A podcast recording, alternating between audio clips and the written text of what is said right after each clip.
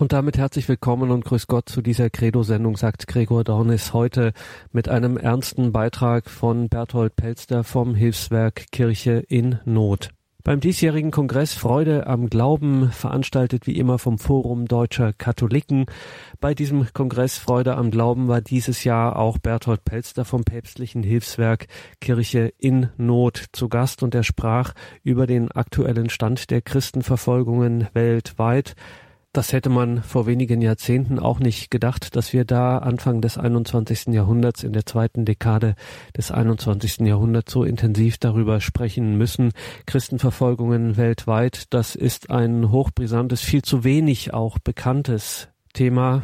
Nein, Thema ist falsch gesagt. Es ist eine Realität, eine schreckliche Realität tausender, ja Millionen von Menschen, Christen weltweit, die verfolgt werden aus den unterschiedlichsten Gründen. Und damit an vorderster Stelle befasst natürlich das päpstliche Hilfswerk Kirche in Not, das auf diese Verfolgungssituation immer wieder aufmerksam macht, das bei uns hier im Westen im Gedächtnis behält, die wir das allzu gern übergehen und übersehen. Hören Sie nun also vom päpstlichen Hilfswerk Kirche in Not zum gegenwärtigen Stand der Christenverfolgungen Berthold Pelster. Herzlich willkommen. Vielen Dank, Ganz kurz am Anfang ein paar Worte zum Wechsel in der Leitung von Kirche in Not. Ich bin schon oft gefragt worden am Infostand, den wir ja hier draußen in der Halle haben, was der Grund dafür ist. Wie Sie gehört haben, bin ich ja oft unterwegs in Pfarrgemeinden oder mit einem Infostand auf der Straße. Und gerade wenn man auf der Straße steht, dann kriegt man manchmal dumme Fragen gestellt.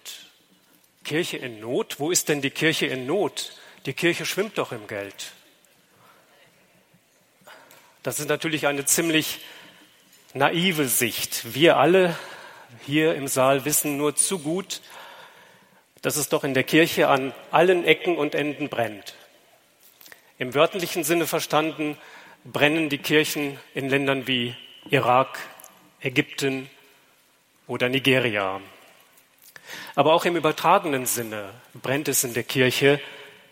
In einem geistlichen Sinne brennt es in der Kirche. Gerade bei uns hier in Deutschland ist die Kirche in Not. Und man weiß nicht so recht, welche Not größer ist. Die brennenden Kirchen in den Ländern der Verfolgung oder sind es die gähnend leeren Kirchen sonntags morgens hier bei uns in Deutschland? Wo ist die Hilfe dringender und nötiger?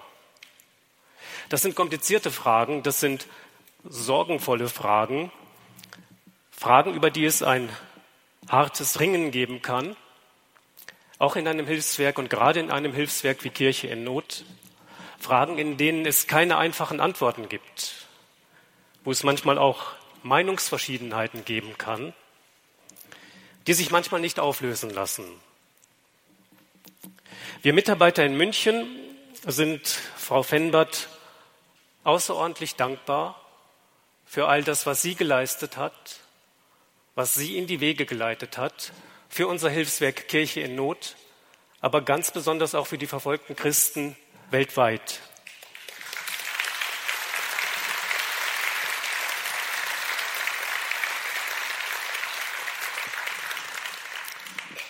Allein, dass sie das Spendenaufkommen in wenigen Jahren um mehr als 50 Prozent steigern konnte, spricht Bände. Und vielleicht ist es ja so, dass der Himmel Regie führt. Pater Werenfried van Straten hat immer gesagt, Kirche in Not ist viel mehr als nur eine menschliche Erfindung. Kirche in Not ist eine übernatürliche Organisation mit einem übernatürlichen Auftrag. Wir dienen der Kirche, wir dienen Jesus Christus, dem Haupt der Kirche. Und diese übernatürliche himmlische Regie hat dafür gesorgt, dass Frau Fenber zu uns geführt worden ist und viele Jahre für uns arbeiten durfte und konnte mit ihrer ganzen Tatkraft, mit, ihrer, mit ihrem Charisma und ihrer Inspiration wir haben Jahre von ihrer Schaffenskraft profitiert und vielleicht hat der Himmel jetzt eine neue, mindestens genauso wichtige Aufgabe für sie an anderer Stelle vorgesehen.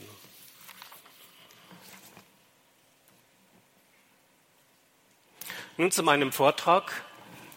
Religionsfreiheit ist ein Menschenrecht, aber nicht überall. Wer jemals Bilder gesehen hat von jenen 21 koptischen Christen, wie sie in ihren orangen Overalls in Libyen an den Sandstrand des Mittelmeers geführt worden, wurden, um dort von schwarz gekleideten, vermummten Dschihadisten des Islamischen Staates enthauptet zu werden, wer jemals solche Bilder gesehen hat, der wird sie nie mehr vergessen. Diese Hinrichtung wurde regelrecht inszeniert und gefilmt. Und am 15. Februar 2015 wurde das Video im Internet veröffentlicht.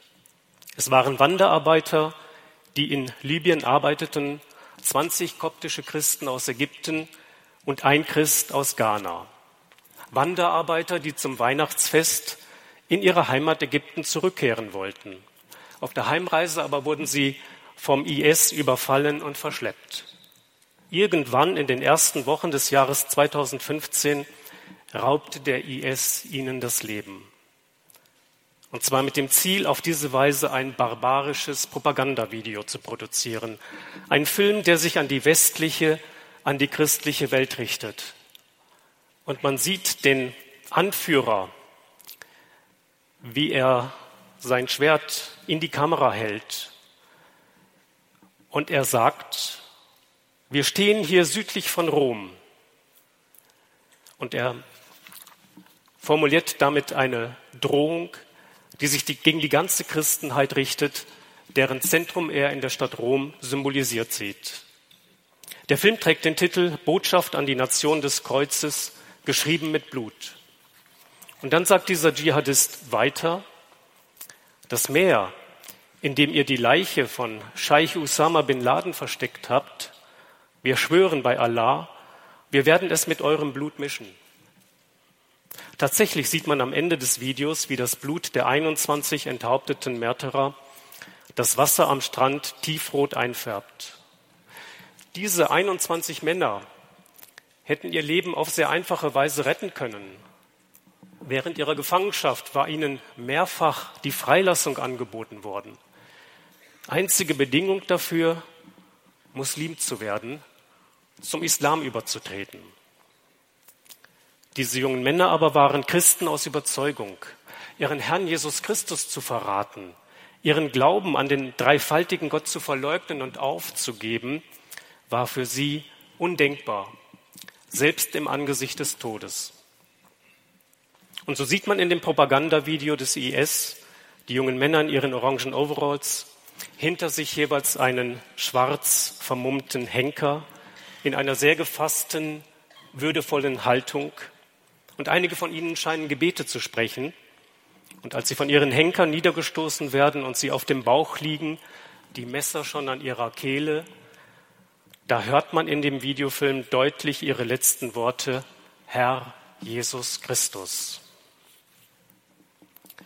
Schon wenige Tage nach Veröffentlichung des Videos hat die koptisch-orthodoxe Kirche Ägyptens diese 21 jungen Männer zum Märtyrern erklärt und heilig gesprochen. Ihr feierlicher Gedenktag ist der 15. Februar in Erinnerung an das Datum, an dem jenes barbarische Video ins Internet eingestellt wurde. Vom gläubigen Volk werden diese Menschen, werden diese Männer jetzt als Heilige verehrt und ihr Martyrium wird inzwischen auf zahlreichen Ikonen dargestellt.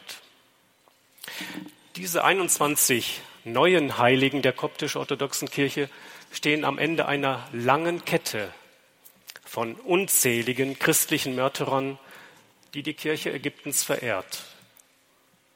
Die koptische Kirche in Ägypten versteht sich selbst als Märtyrerkirche schon seit den Tagen der Christenverfolgung unter dem römischen Kaiser Diokletian und später dann seit dem Jahr 640 unter islamischer Herrschaft. Diese 21 neuen koptischen Heiligen sind jedoch nicht die letzten Märtyrer ihres Landes. Gerade in der jüngsten Vergangenheit hat es in Ägypten einen dramatischen Anstieg von Gewalt gegenüber Christen gegeben. Und die radikale Bewegung Islamischer Staat, der IS, führt einen regelrechten Terrorfeldzug gegen die christliche Gemeinschaft in Ägypten. Ich möchte die Terroranschläge, die der IS in der letzten Zeit in Ägypten verübt hat, ganz kurz in Erinnerung rufen. Am Sonntag, dem 11. Dezember 2016, wurden bei einem Bombenanschlag des IS auf die koptische Peter- und Paulkirche in Kairo 29 Menschen getötet und 47 verletzt. Diese Kirche grenzt unmittelbar an die Markuskathedrale, die bedeutendste Kirche der Kopten in Ägypten und Sitz des koptischen Oberhauptes, des koptischen Papstes Tavadros II. Im Januar und Februar 2017 kam es zu mehreren kleineren Anschlägen auf Christen im Nordsinai. Dabei wurden sieben koptische Christen getötet. Diese Anschlagsserie löste eine Flucht von 300 christlichen Familien aus. Am 9. April 2017, ein paar Sonntag, gab es zwei schwere Anschläge. In Alexandria entging Papst Tabardros II. nur knapp einem Bombenanschlag in seiner Konkathedrale, in der Markuskathedrale in dieser Stadt Alexandria, wo er zum Zeitpunkt der Explosion die heilige Messe zelebrierte. Eine weitere Bombe explodierte am selben Tag in der koptischen St. Georgskirche in der Stadt Tanta, nördlich von Kairo, ebenfalls während eines Gottesdienstes. Allein bei diesen beiden Anschlägen wurden insgesamt 45 Menschen getötet und mehr als 120 verletzt. Dann am 26. Mai 2017 überfielen IS-Kämpfer nahe der Stadt Alminia einen Bus mit christlichen Pilgern, die waren auf dem Weg zu einem Kloster, eine Pilgerfahrt, eine Wallfahrt. Bei dem Überfall wurden 28 koptische Christen erschossen und mehr als zwei Dutzend teilweise schwer verletzt. Und schließlich dann am Freitag, dem 29. Dezember 2017, ein Anschlag auf eine koptische Kirche in der Stadt Helwan. Das ist südlich von Kairo, einige Kilometer. Dabei starben acht Christen und ein muslimischer Polizist. Bei diesen genannten Anschlägen starben insgesamt 118 Menschen, die meisten von ihnen koptische Christen. Aber der schlimmste Anschlag des IS, der mit Abstand verheerendste Terroranschlag, der ereignete sich gegenüber Muslimen. Am 24. November 2017, an einem Freitagnachmittag in einem kleinen Ort auf der Sinai-Halbinsel wo sich die Muslime in der Moschee zum Freitagsgebet getroffen hatten. Bei diesem Anschlag wurden mehr als 300 Menschen getötet, darunter fast 30 Kinder und mehr als 100 Personen wurden verletzt. Die meisten Gläubigen, die diese Moschee besuchten, waren Sufis, Anhänger der Sufi-Gemeinschaft. Anhänger des Sufismus werden aber von streng orthodoxen Muslimen als Heretiker verurteilt, und von militanten Islamisten wie dem IS werden sie mit Gewalt und Terror bekämpft. Die Gewalt von militanten Islamisten richtet sich oft gegen religiöse Minderheiten, gegen Andersgläubige, aber eben auch gegen Muslime. Und wahrscheinlich sind es die Muslime, die unter islamistischer Gewalt am meisten leiden. Auch in Nigeria zum Beispiel, wo durch die maßlose Gewalt von Boko Haram mehr als 20.000 Menschen getötet worden sind. Manche Statistiken sagen sogar 30.000. Sind sind die meisten Opfer Muslime, die sich dem rigiden Islam von Boko Haram verweigern? Ich glaube, dass die Muslime quantitativ gesehen am meisten unter, Muslim, unter islamistischer Gewalt leiden. Aber es sind die Christen, die einen besonders hohen Preis zahlen. Denn ihnen droht in Ländern wie Irak oder Syrien die vollständige Auslöschung. Dazu werde ich später noch mehr sagen. Jesus Christus hat ja seine Apostel und Jünger ausgesandt bis an die Grenzen der Erde, um das Evangelium zu verkünden und den Menschen zu dienen, den Armen, den Kranken, den Menschen am Rand der Gesellschaft. Dass seine Jünger dabei auch auf Ablehnung, Feindseligkeit, zum Teil blutigen Widerstand treffen würden, hat Christus ihnen nicht verschwiegen. Wenn sie mich verfolgt haben, werden sie auch euch verfolgen. So lautet ein Wort Jesu aus dem Johannesevangelium. Und so durchlitten Christen immer schon Bedrängnisse, große Bedrängnisse, so ein Wort aus der Johannesoffenbarung, seit den ersten Anfängen der Kirche bis heute. Und gerade heute werden Christen in einem Ausmaß unterdrückt und verfolgt, wie selten zuvor in der fast 2000-jährigen Geschichte des Christentums. Warum aber gibt es so viele Länder und Regionen, in denen die Religion der Christen abgelehnt wird? Warum werden Christen unterdrückt und verfolgt? Übrigens sind, ja, sind es ja nicht nur die Christen, die unterdrückt und verfolgt werden, sondern es gibt andere Religionsgemeinschaften. Oft sind es religiöse Minderheiten, Jesiden, Aleviten, die Ahmadiyya-Gemeinschaft, die Bahai-Religion oder Anhänger der Sufi-Gemeinschaften, wie ich es eben erwähnt habe. Und oft sind es eben auch die Christen, um nur einige Beispiele zu nennen.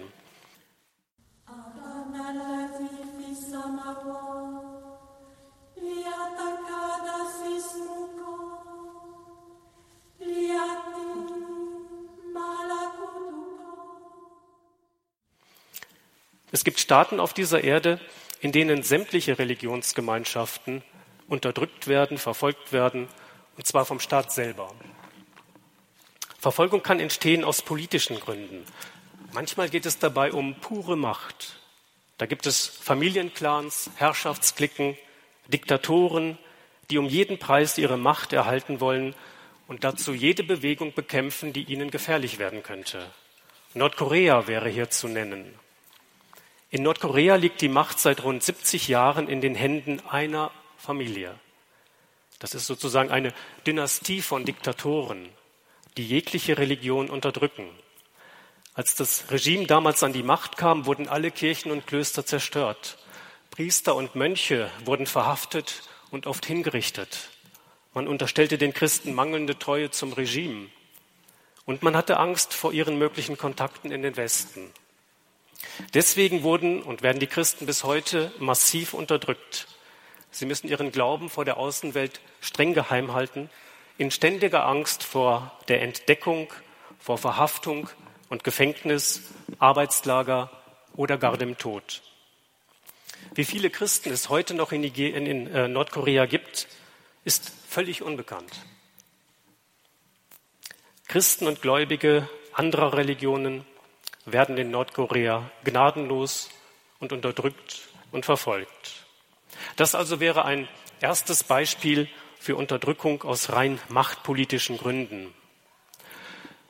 Nun ist es erst wenige Wochen her, dass sich der Machthaber von Nordkorea, Kim Jong-un, zuerst mit dem Präsidenten von Südkorea getroffen hat und dann sogar mit dem Präsidenten der USA. Darf man also Hoffnungen haben, dass da etwas in Bewegung kommt, dass man auch diese Diktatur überwinden kann. In Seoul, der Hauptstadt von Südkorea, wird in der katholischen Kathedrale seit 1995 jeden Dienstag genau dafür gebetet. Für Frieden und Versöhnung und eine Wiedervereinigung von Nord- und Südkorea. Das waren bis heute mehr als 1000 Gottesdienste für Frieden und Versöhnung. Und vielleicht könnte es auch eine Aufgabe für uns sein, für die Menschen in Korea und überhaupt für die Christen, die unterdrückt und verfolgt werden, immer wieder einmal zu beten. In manchen Staaten geht es um mehr als nur um pure Machtpolitik. In manchen Staaten geht es um politische Ideologien, die durchgesetzt werden sollen.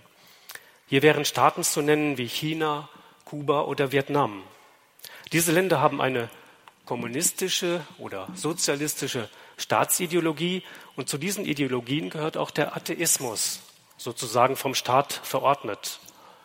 Die Vertreter solcher Ideologien halten Religion für irrational, für vernunftwidrig, Sie glauben, dass Gott nicht existiert.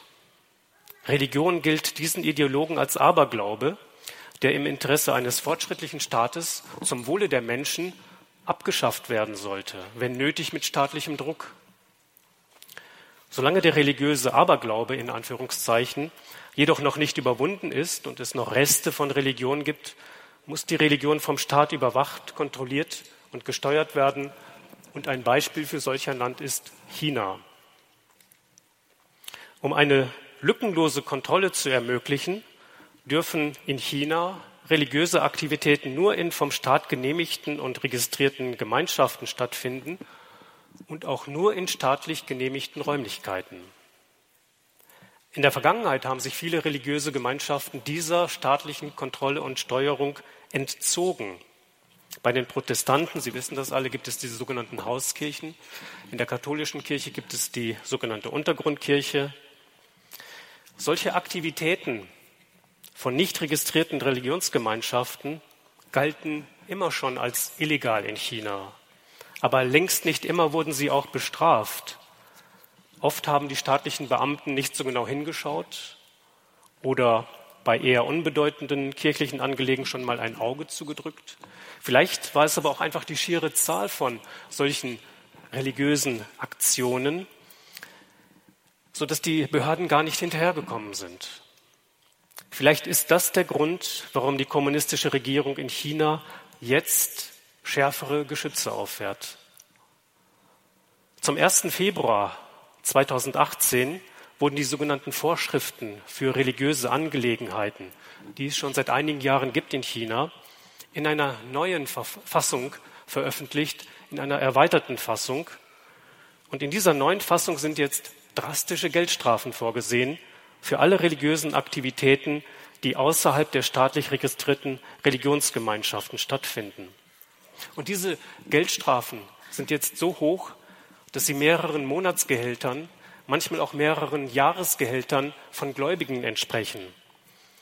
Und da ist die Angst der Gläubigen, entdeckt und bestraft zu werden, natürlich noch um ein Vielfaches höher.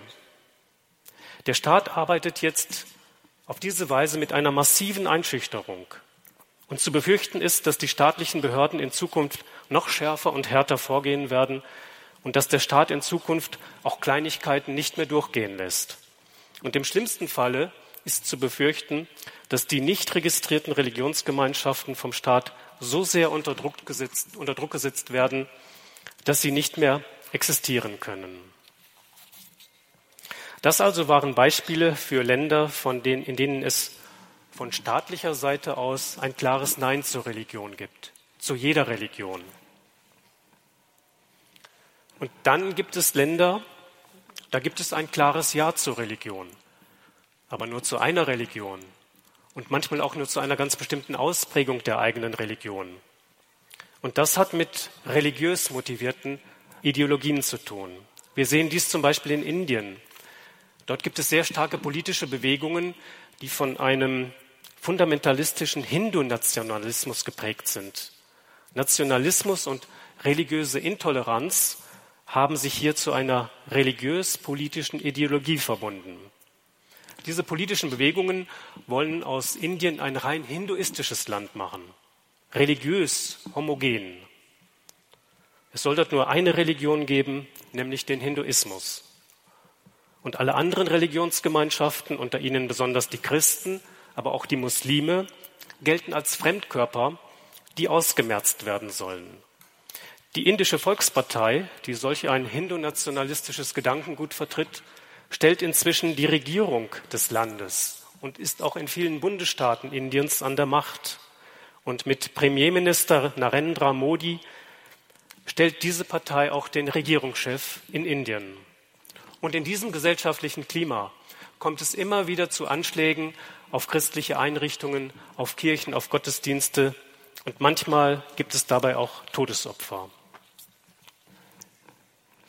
Einen Vormarsch intoleranter religiöser Ideologien beobachten wir allerdings seit etwa 30, 40 Jahren vor allem in Teilen der islamischen Welt. Geradezu verheerend sind die Entwicklungen, die sich in den letzten Jahren im Zuge der massiven gesellschaftlichen Umbrüche im Nahen Osten ergeben haben. Verheerende Folgen hatte vor allem die Entstehung und Ausbreitung des sogenannten Islamischen Staates. Im Irak wurden 125.000 Christen vom IS aus ihrer Heimat in der Ninive-Ebene vertrieben und aus der nahegelegenen Stadt Mosul. Wenn man sich klar macht, dass es damals im Sommer 2014 im Irak überhaupt nur noch 300.000 Christen gegeben hat, früher vor 20, 30 Jahren waren es einmal 1,5 Millionen, aber damals im Sommer 2014 nur noch 300.000 und 125 von denen sind vertrieben worden. Das ist mehr als ein Drittel. Mehr als ein Drittel aller Christen im Irak leben als Flüchtlinge. Wenn man sich das klar macht, dann wird auch klar, warum das Europaparlament im Februar 2016 eine Resolution verabschiedet hat, in der die Verbrechen des IS scharf verurteilt werden und die Vertreibung der Christen und der Jesiden und anderer Minderheiten wird dort ganz ausdrücklich als Völkermord bezeichnet. Wie Sie alle wissen, ist der IS inzwischen militärisch besiegt im Irak und in Syrien. Auch die Städte und Dörfer in der Ninive-Ebene sind inzwischen wieder befreit. Die Schäden, die der IS dort hinterlassen hat, sind allerdings immens. Und dazu zeige ich Ihnen jetzt ein paar Bilder. Als die ersten Christen Ende 2016, Anfang 2017 in die befreiten Dörfer zurückkehrten, um nachzusehen, was ist denn, was aus ihrem Besitz denn geworden ist, da haben sie mit großem Erschrecken festgestellt, dass sehr viele Häuser durch Bomben und Granaten beschädigt worden waren. Von manchen Häusern waren nur noch Ruinen übrig. Und das sah dann so aus. Viele Häuser waren auch geplündert worden. In vielen Häusern hatte der IS offensichtlich Feuer gelegt, um die Einrichtung zu zerstören. Und ganz schrecklich, der IS hatte oft hinterhältige Sprengfallen gelegt. Wenn man die Tür eines Hauses öffnete, explodierte ein Sprengsatz. Das hat in mehreren Fällen zu schweren Verletzungen und in einigen Fällen auch zu Todesfällen geführt. Auch innerhalb von Wohnungen hatte der IS Sprengfallen gelegt, versteckt hinter einer Wohnungstür oder versteckt im Wohnzimmerschrank oder unter dem Sofakissen. Manchmal auch versteckt in Spielsachen, in einem Teddybär zum Beispiel. Deshalb ist es oft so, dass Christen in ihre Häuser überhaupt erst dann wieder zurückkehren können, wenn zuvor ein Sprengstoffexperte das Haus durchsucht hat.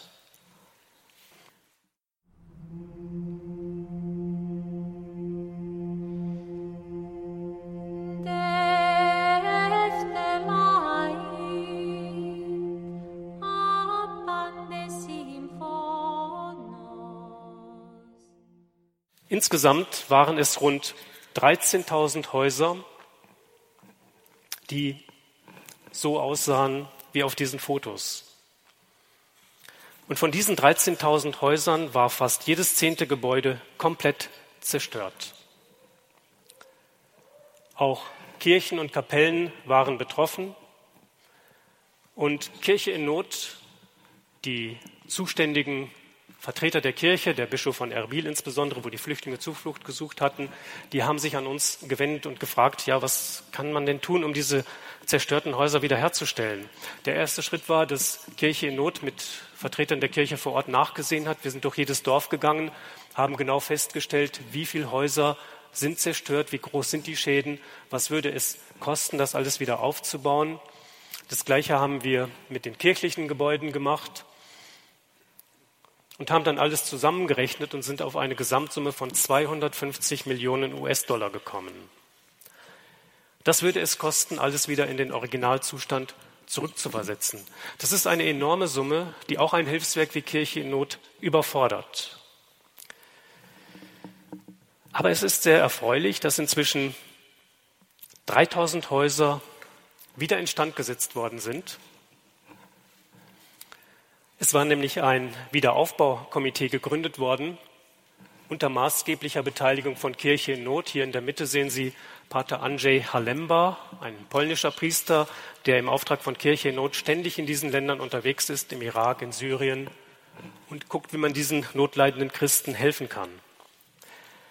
Also die ersten Häuser sind wiederhergestellt. Rund 40 Prozent der christlichen Flüchtlinge konnte in die Ninive-Ebene zurückkehren. Aber die Rückkehr erfordert natürlich Mut und Entschlossenheit und enorme Anstrengungen, um die Häuser wiederherzustellen. Aber, liebe Schwestern und Brüder im Glauben, es geht hier um den Erhalt der christlichen Präsenz im Irak. Wenn wir wollen, dass es auch weiterhin Christen im Irak gibt, in diesem Land, wo seit fast 2000 Jahren Christen leben, dann müssen wir jetzt alles tun, um diesen verfolgten Christen zu helfen. Es ist vielleicht die letzte Gelegenheit. Diese uralte christliche Gemeinschaft im Irak steht vor der realen und der nicht geringen Gefahr der vollständigen Auslöschung. Wenn wir nicht helfen, wenn wir nicht alles tun, was in unserer Macht steht. Die Rückkehrer stehen also vor einer großen und schweren Aufgabe und Kraft gibt ihnen das Wissen, dass sie von der Weltkirche nicht vergessen sind. Eine entscheidende Frage ist natürlich, ob der irakische Staat ausreichende Sicherheit gewähren kann für die Christen in der Ninive-Ebene. Der irakische Staat ist es ja, der verhindern muss, dass die Christen und die Jesiden und andere religiöse Minderheiten erneut Opfer islamistischer oder krimineller Gewalt werden. Die irakische Regierung müsste auch dafür sorgen, und das ist vielleicht die noch größere, die wichtigere, aber auch die schwierigere Aufgabe, die Regierung müsste dafür sorgen, dass der islamistischen Ideologie etwas entgegengesetzt wird. Zum Beispiel durch politische Aufklärung, durch entsprechende Predigten in den Moscheen, durch Bildungsarbeit für Kinder, Jugendliche und Erwachsene, durch Beiträge in den Medien, im Radio, im Fernsehen, in den Zeitungen. Überall dort muss die klare Botschaft vermittelt werden, dass fanatische Gewalt mit dem Glauben an Gott, den Schöpfer aller Menschen, nicht vereinbar ist. Dass Intoleranz, Fanatismus und Gewalt in einer wahren Religion keinen Platz haben. Und hier sind dann auch die muslimischen geistlichen Führer, die Theologen und die Rechtsgelehrten gefordert, und zwar massiv. Auch sie müssen ihren Beitrag leisten. Es muss unter allen Umständen verhindert werden, dass der IS wieder auflebt oder andere militante islamistische Gruppen entstehen und aktiv werden.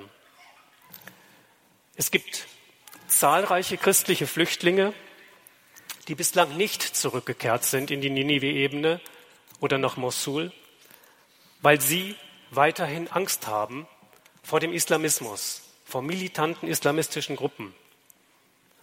Sie leben bis heute im kurdischen Teil des Iraks in Notunterkünften, wie Sie hier sehen können. Diese verfolgten Christen mit einer ungewissen Zukunft benötigen auch weiterhin die Hilfe von Kirche in Not, die Hilfe von uns allen. Ich habe es gesagt, der IS ist zumindest im Irak und in Syrien weitgehend besiegt. Aber eine heikle und wichtige Frage ist natürlich, wo sind denn die islamistischen Kämpfer eigentlich geblieben?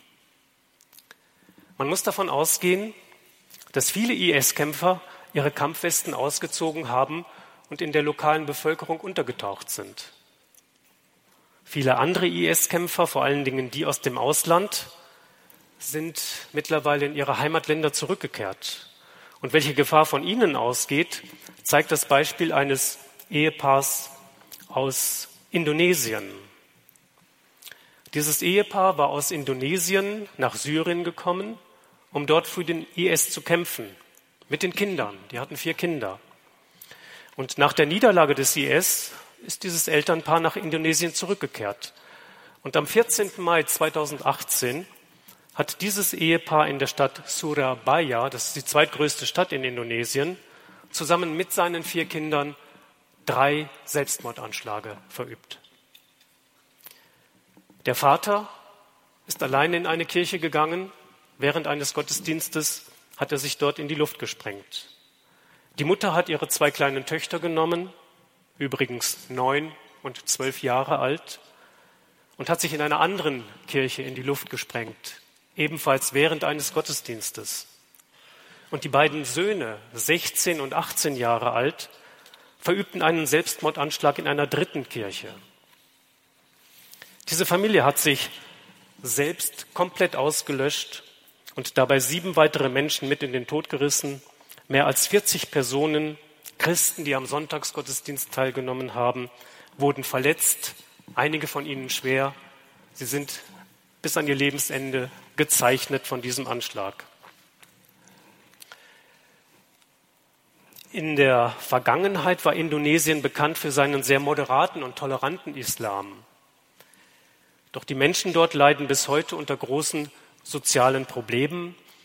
Viele Indonesier leiden unter Armut, Korruption ist weit verbreitet, das führt zu Ungerechtigkeiten, viele Menschen sind frustriert, haben große Schwierigkeiten, ihren Lebensalltag zu gestalten.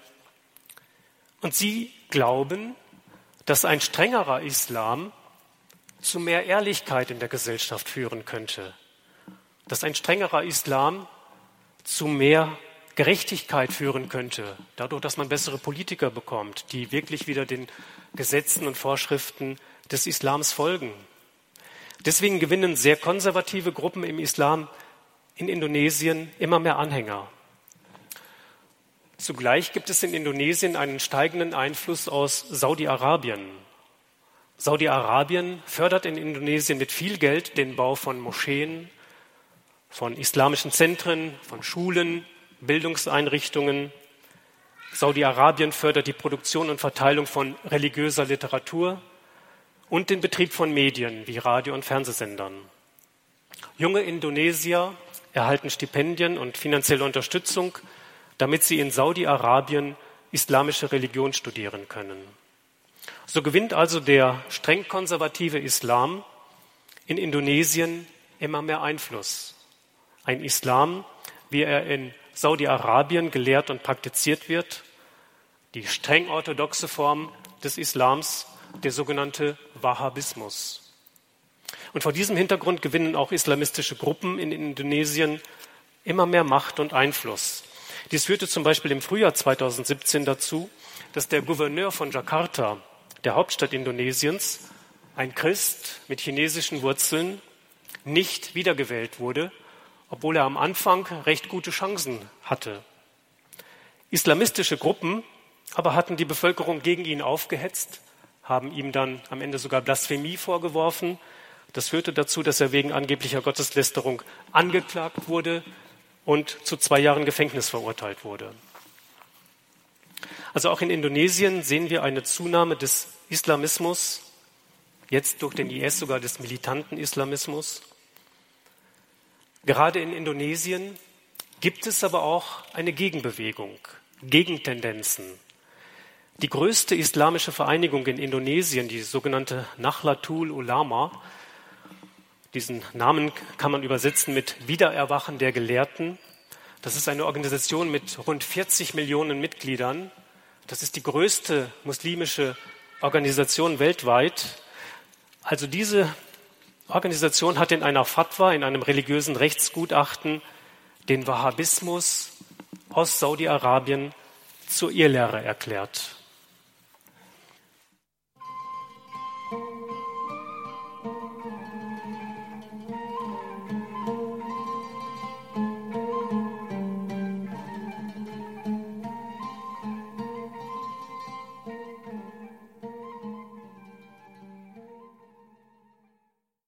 Das ist die Credo-Sendung bei Radio Horeb und Radio Maria mit einem Beitrag vom diesjährigen Kongress Freude am Glauben.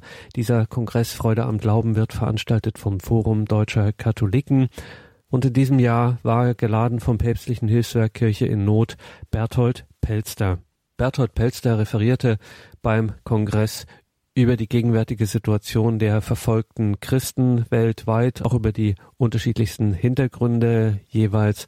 Hören Sie nun weiter dieses Referat von Berthold Pelster vom päpstlichen Hilfswerk Kirche in Not über die aktuelle Situation der verfolgten Christen weltweit.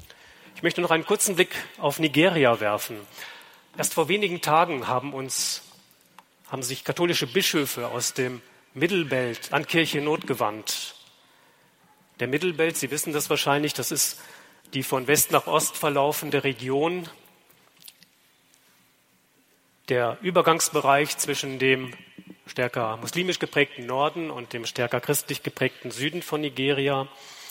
Also einige Bischöfe aus dieser Region, aus dem Mittelbelt, haben sich in großer Sorge an uns gewandt und haben sozusagen Alarm geschlagen. Sie haben gewarnt vor einer zunehmenden Gewalt, die von Viehnomaden aus dem Volksstamm der Fulani ausgeht.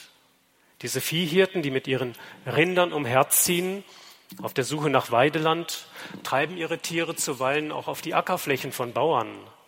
Natürlich zum Leidwesen dieser Bauern, die dort ihre, ihr Getreide und ihre Feldfrüchte anbauen. Wenn die Ackerbauern dagegen protestieren, dann eskalieren diese Konflikte manchmal und es kommt zum Einsatz von Waffen. Die Fulani sind deshalb oft bewaffnet, weil sie sich selbst wehren müssen gegen kriminellen Viehdiebstahl, der durch organisierte Banden inzwischen in großem Stil betrieben wird. Die Fulani setzen ihre Waffen aber auch ein gegen diese Ackerbauern, wenn solche Landkonflikte eskalieren. Allein im Monat Juni sind in der Gegend rund um Jos bei solchen gewalttätigen Übergriffen mehr als 100 Menschen getötet worden. Und im Bundesstaat Benue hat es seit Jahresbeginn 2018 fast 500 Todesopfer gegeben. Die katholischen Bischöfe haben uns jetzt mitgeteilt, dass sie der Meinung sind, dass in diesem Landkonflikt jetzt aber zunehmend auch die religiöse Komponente wichtiger wird und vielleicht sogar die Oberhand gewinnt. Denn man muss wissen, die Fulani sind oft Muslime, die Ackerbauern im Mittelbelt gehören dagegen zu ethnischen Minderheiten und sind sehr oft Christen. Die Bischöfe haben beobachtet, dass solche Landkonflikte nur in christlichen Regionen blutig ausgetragen werden, nicht dagegen in muslimischen Gebieten. Auch gibt es immer wieder Berichte, wonach Fulani-Hirten ganz gezielt christliche Dörfer überfallen haben, Häuser niedergebrannt haben und Bewohner getötet haben. Die Bischöfe sprechen sogar von einer ethnischen Säuberung, also von einer gezielten Vertreibung und Vernichtung der christlichen Bevölkerung. Einige Bischöfe vermuten sogar, dass es einen klaren Plan gebe, den Mittelbelt zu islamisieren. Einflussreiche Kreise würden dafür sorgen, dass die Fulani-Hirten oder anders, einflussreiche Kreise würden Fulani-Hirten instrumentalisieren für diesen Plan der Islamisierung des Mittelbelt. Scharfe Kritik haben die Bischöfe auch an der nigerianischen Regierung geübt. Sie sagen, die Regierung tut nichts für uns. Vielleicht auch deshalb, weil der Präsident von Nigeria, Präsident Buhari, selbst zum Volksstamm der Fulani gehört. Vielleicht ist er also parteiisch. Auch die Polizei tut nichts, sagten uns die Bischöfe. Sie tut nichts, um die Bevölkerung vor der Gewalt zu schützen. Und die Polizei tut auch nichts, um die Täter ausfindig zu machen und vor Gericht zu stellen. Auffällig ist, dass die Fulani-Hirten mit modernen Waffen ausgestattet sind, mit Kalaschnikows. Die kosten Geld. Da fragt man sich, woher haben diese Fulani-Hirten die Waffen oder das Geld? Und eine weitere Frage ist, wie die Fulani-Hirten mit ihren Waffen denn die vielen Checkpoints der Polizei passieren können die es überall in Nigeria gibt. Und deswegen appellieren die Bischöfe an die internationale Staatengemeinschaft, dieses wachsende Problem nicht zu ignorieren. Im schlimmsten Fall, so die Bischöfe, könnte es nämlich zu einem Völkermord kommen. Und die Bischöfe erinnern sogar an den schlimmen Völkermord in Ruanda, bei dem 1994 in wenigen Wochen Hunderttausende von Menschen getötet wurden. Damals wurde fast drei Viertel der in Ruanda lebenden Tutsi-Minderheit getötet. Vielleicht ist dieser Vergleich mit dem Völkermord in Ruanda etwas hochgegriffen. Dieser Vergleich zeigt aber die ganze Not dieser Bischöfe. Sie fühlen sich im Stich gelassen von der Regierung, von der Polizei, von der internationalen Staatengemeinschaft Niemand schützt sie vor der Gewalt. Niemand setzt sich für sie ein. Und dann kommen die Bischöfe enttäuscht und frustriert zu uns, zur Kirche in Not weil sie wissen, hier hat man Verständnis für ihre Not, hier finden sie Hilfe für ihre Notlage. Der solidarische Einsatz für verfolgte Christen ist eine Aufgabe von uns allen. Unsere verfolgten Brüder und Schwestern sind die Elite der Kirche. Mit ihnen solidarisch zu sein, ist eine Ehrenpflicht. Mit diesen Worten hat der Gründer von Kirche Not, Pater Werenfried van Straten, uns Mitarbeiter immer wieder aufgerufen, aber auch die Wohltäter, die Freunde von Kirchennot immer wieder aufgerufen, nicht nachzulassen im Bemühen, den Christen in großer Bedrängnis beizustehen und alles zu tun, um ihr Schicksal zu lindern. Ich bin damit am Ende meines Vortrags angekommen. Ich konnte die Themen nur anreißen. Ich hätte noch viel mehr zu erzählen. Über ein Land wie China könnte ich zwei Stunden lang reden. Dafür ist heute nicht die Zeit. Wer aber mehr wissen möchte zu dieser Thematik, den möchte ich hinweisen auf das Buch Christen in großer Bedrängnis, das Kirche Not seit einigen Jahren herausgibt und das erst vor wenigen Wochen in einer aktualisierten Neuausgabe erschienen ist. Und wir hatten eine Pressekonferenz in München und Sie sehen hier zwei Gäste, die wir zu Besuch hatten. Pater Firas Lutfi oben aus Aleppo und Father John Bakeni aus Maiduguri, der Hochburg von Boko Haram aus Nigeria. Sie haben aus erster Hand berichtet und das war sehr bewegend und erschütternd, was Sie uns mitgeteilt haben. In dem Buch Christen in großer Bedrängnis sind die Ursachen und die Formen der Unterdrückung und Verfolgung von Christen in 15 Brennpunktländern im Detail beschrieben. Sie finden das Buch auf unserem Büchertisch draußen in der Ausstellungshalle. Ihnen allen hier im Saal darf ich danken, dass Sie gekommen sind, dass Sie sich für dieses Thema interessieren. Und ich danke Ihnen ganz, ganz herzlich für die Unterstützung, die Sie alle leisten für die verfolgte Kirche. Ein ganz herzliches Vergelt's Gott. Vielen Dank.